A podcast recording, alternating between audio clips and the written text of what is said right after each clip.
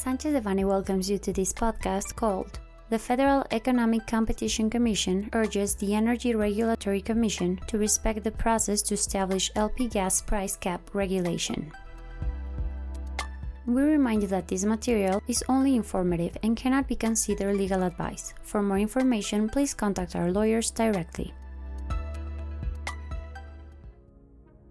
Through an emergency guideline published July 28, 2021, in the official Gazette of the Federation, the Ministry of Energy urged the Energy Regulatory Commission to issue within a term of no more than three days the emergency regulation to guarantee that Mexican families can acquire liquefied petroleum gas affordably. In compliance with the directive on July 29, 2021, the Energy Regulatory Commission published in the official Gazette of the Federation the Agreement Number A 024 2021 of the Energy Regulatory Commission that establishes the regulation of maximum prices of liquefied gas sold to the final user in compliance with the emergency directive from the welfare of the consumer of liquefied petroleum gas issued by the Ministry of Energy in order to protect the interests of final users. It came into force on July 29, 2021. In accordance with the maximum price of LP gas regulation, its purpose is to mitigate the increases in LP gas prices to final users and reduce the impact on the prices that LP gas consumers pay for said hydrocarbon, derived from a continuity in concentration and simulated competition in LP gas distribution activities.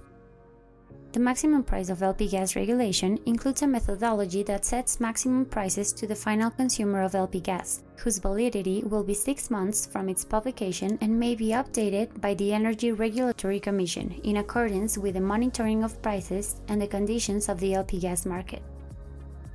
This regulation of maximum prices must be observed by all permit holders who sell LP gas to final users, or otherwise they may be sanctioned with the revocation of their permit in terms of Article 56, Section 3 of the Hydrocarbons Law.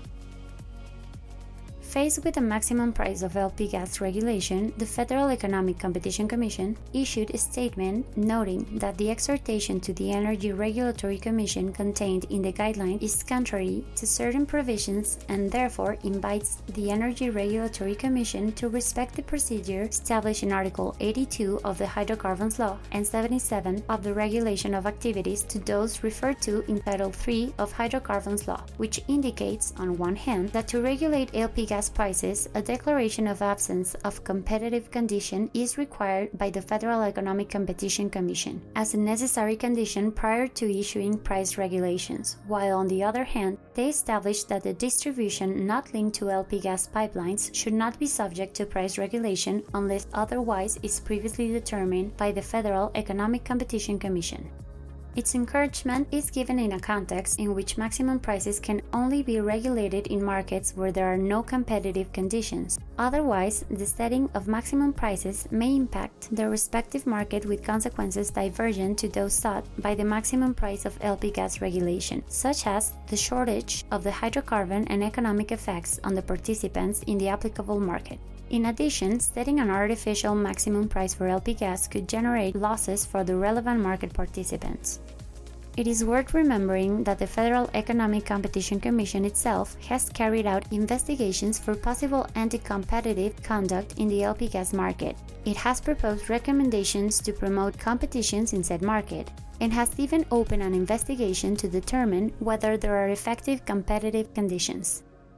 Some participants of the LP gas industry have expressed their concern regarding these regulations, regarding the consequences that this could have in terms of economic competition in the Mexican market. Said participants have argued that the main distributor of LP gas in Mexico is Pemex by far, and that the recent increases in price of LP gas are the product of the impact of international prices and the high dependence of Mexico on the LP gas imports.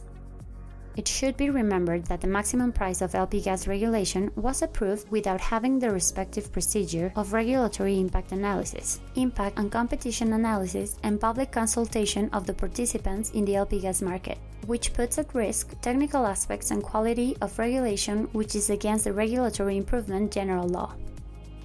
Our experts in economic competition and administrative litigation have extensive experience supporting clients that are being affected by government actions in economic competition matters such as the maximum price of LP gas regulation. Our advice is based on the processing of national and international defense proceedings, so we are at your service to assist you in relation to the legal alternatives that best protect your commercial interests.